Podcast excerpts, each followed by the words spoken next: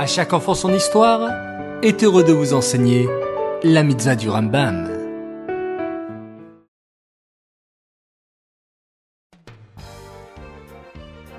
Bonjour les enfants, Bokertov, content de vous retrouver, j'espère que vous êtes en pleine forme.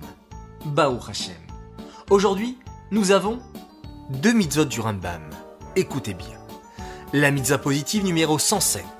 Il s'agit du commandement qui nous a été enjoint, selon lequel on devient impur au contact d'un mort. Et la mitzvah positive numéro 113.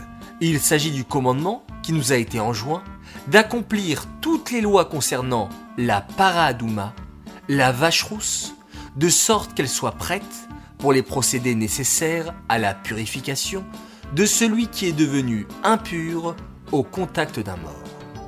Les enfants, savez-vous qu'il y a des animaux purs et des animaux impurs? Qu'il y a aussi des oiseaux purs et des oiseaux impurs? Et des poissons purs et des poissons impurs? Mais vous allez me dire, ce sont toutes des créations d'Hachem. Alors pourquoi certains animaux, oiseaux ou poissons, seraient purs et d'autres ne le seraient pas? Comme nous l'avons expliqué précédemment, la notion de pureté et d'impureté est quelque chose qui appartient uniquement à Hachem. Et c'est lui qui a décidé de ce qui doit être pur et ce qui ne doit pas l'être. Mais pour autant, nous devons respecter tous les animaux, même ceux que l'on ne pourra consommer. Cependant, les animaux purs sont autorisés à la consommation parce qu'ils sont cachers. Lorsqu'un juif les mange, il nourrit son âme et purifie son corps.